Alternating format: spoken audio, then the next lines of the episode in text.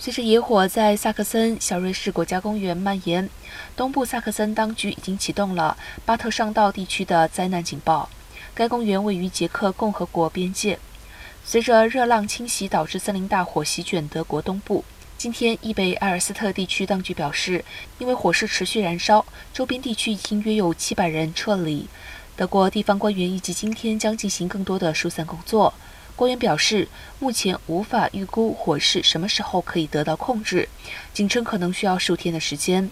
目前约有三百五十人正在协助灭火，大火燃烧的面积已经达到了八百五十公顷。